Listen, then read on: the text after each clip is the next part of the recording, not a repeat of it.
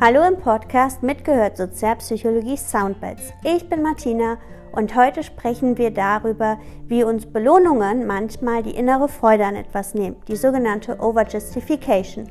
Und wir schauen uns die Food in the Door Technik an. Super spannend, denn ihr erfahrt, wie ich durch eine zunehmende Intimität Menschen dazu bekomme, etwas ganz Verrücktes für eins zu tun.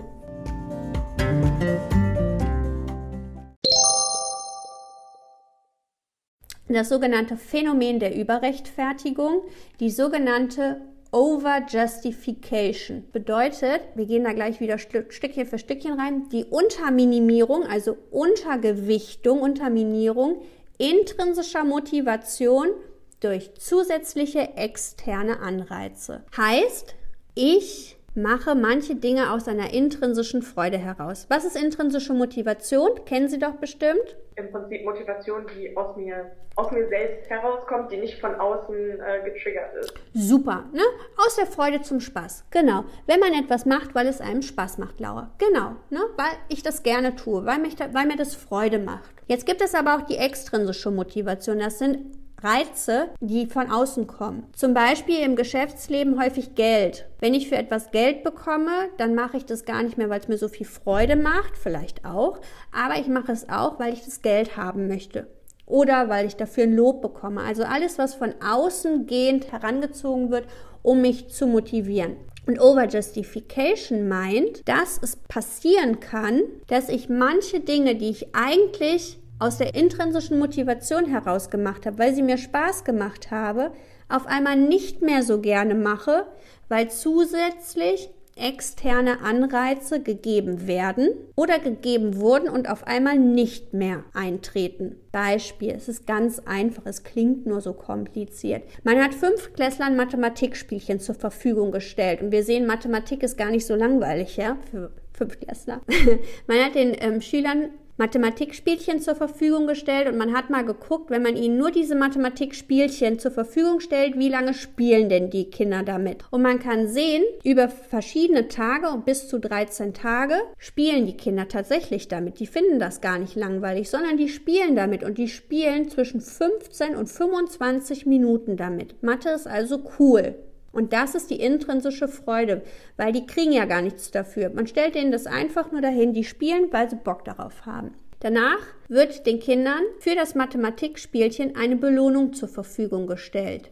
Wenn ihr mit den Mathematikspielchen spielt, dann bekommt da Lolli oder die Kinderschokolade oder irgendetwas anderes Schönes. Die bekommen also eine Belohnung. Was wir sehen, sobald ein extrinsischer Motivator hinzukommt, spielen die Kinder auf einmal länger mit den Spielsachen, mit den Mathematikspielchen. Nämlich zwischen ungefähr 22 Minuten bis hin zu fast 30 Minuten. Wir sehen also bis hierhin ist durch die extrinsische Belohnung sogar noch das Verhalten, die Spieldauer gesteigert. Allerdings, sobald dieser extrinsische Motivator entfällt, die auf einmal keine Belohnung mehr bekommen, haben die auch keinen Bock mehr auf Mathe. Wenn die jetzt einfach nur wieder spielen dürfen, weil sie spielen wollen, funktioniert das nicht mehr. Dadurch, dass ein Belohnungsprogramm eingeführt wurde und auf einmal nicht mehr vorhanden ist, spielen die Kinder deutlich weniger damit als unter der ersten Bedingung, wo es einfach nur um die intrinsische Motivation geht.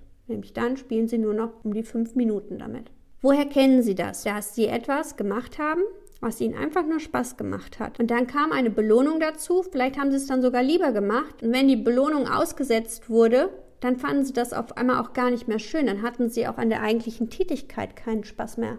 Sie alle interessieren sich für Psychologie. Sie studieren Wirtschaftspsychologie. Sie mögen Psychologie. Sie schauen sich YouTube-Videos über Psychologie an. Sie lesen gerne Artikel über Psychologie. Alles, was mit Psychologie zu tun hat, saugen Sie auf. Sie haben sich sogar bereit erklärt, ein Studium zu machen, was mit Wirtschaftspsychologie zu tun hat. Jetzt studieren Sie vielleicht. Auf einmal müssen Sie Klausuren schreiben. Und diese Klausuren können extrinsisch motivierend sein. Das ist eine extrinsische Variable, externe Variable.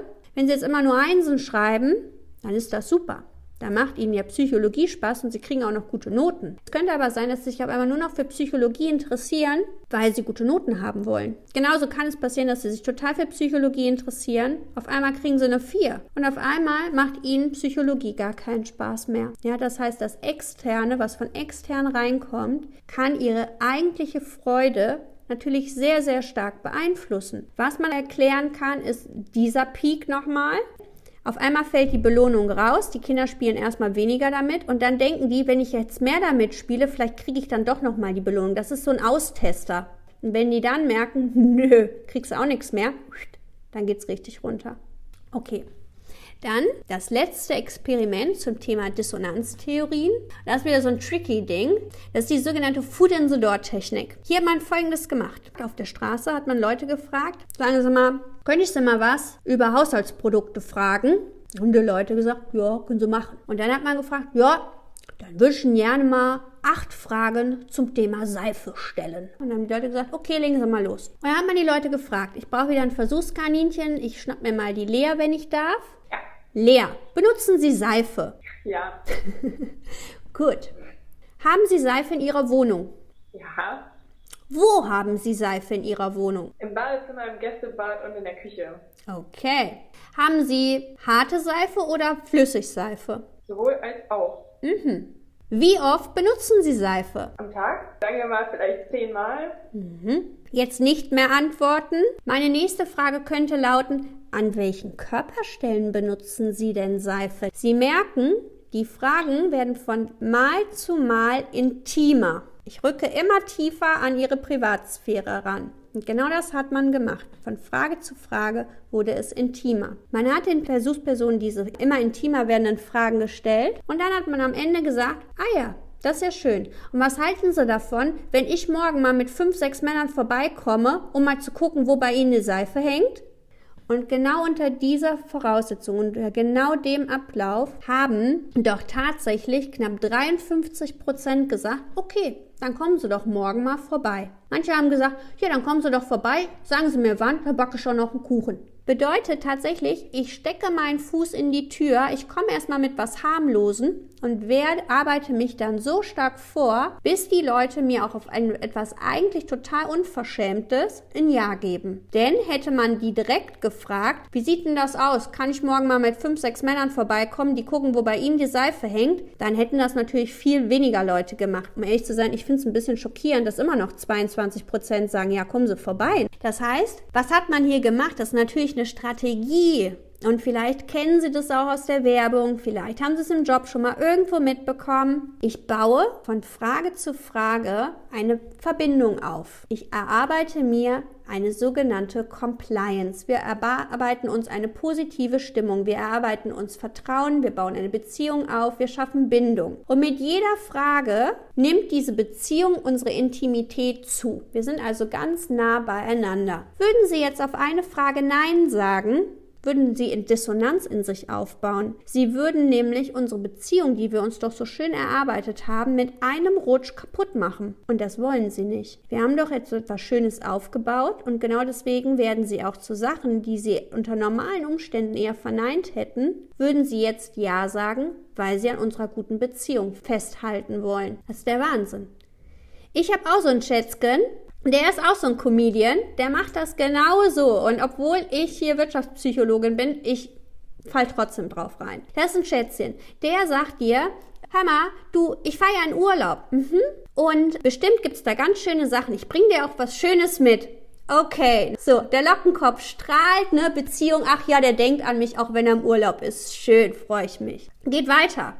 Dann sagt er, und das ist bestimmt total schön und ich bin ja dann auch drei Wochen weg. Alles gesunde Zeiten. Jetzt bin ich ja nur drei Wochen weg.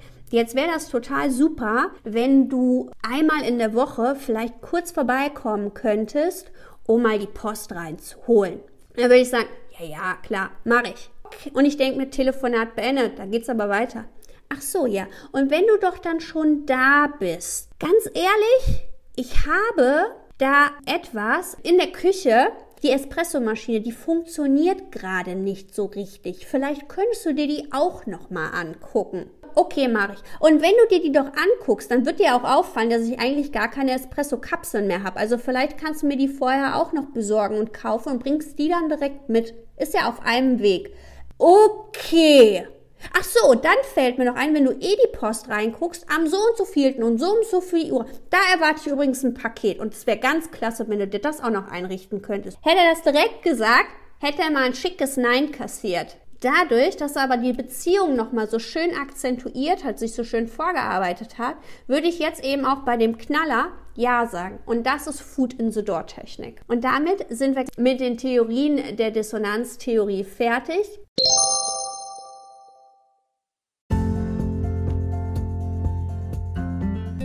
Das war's mit der heutigen Folge zum Thema Overjustification und Food in the Door.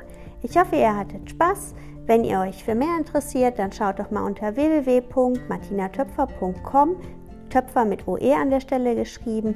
Dort findet ihr alles über mich, was ich beruflich mache. Bis zum nächsten Mal. Tschüss!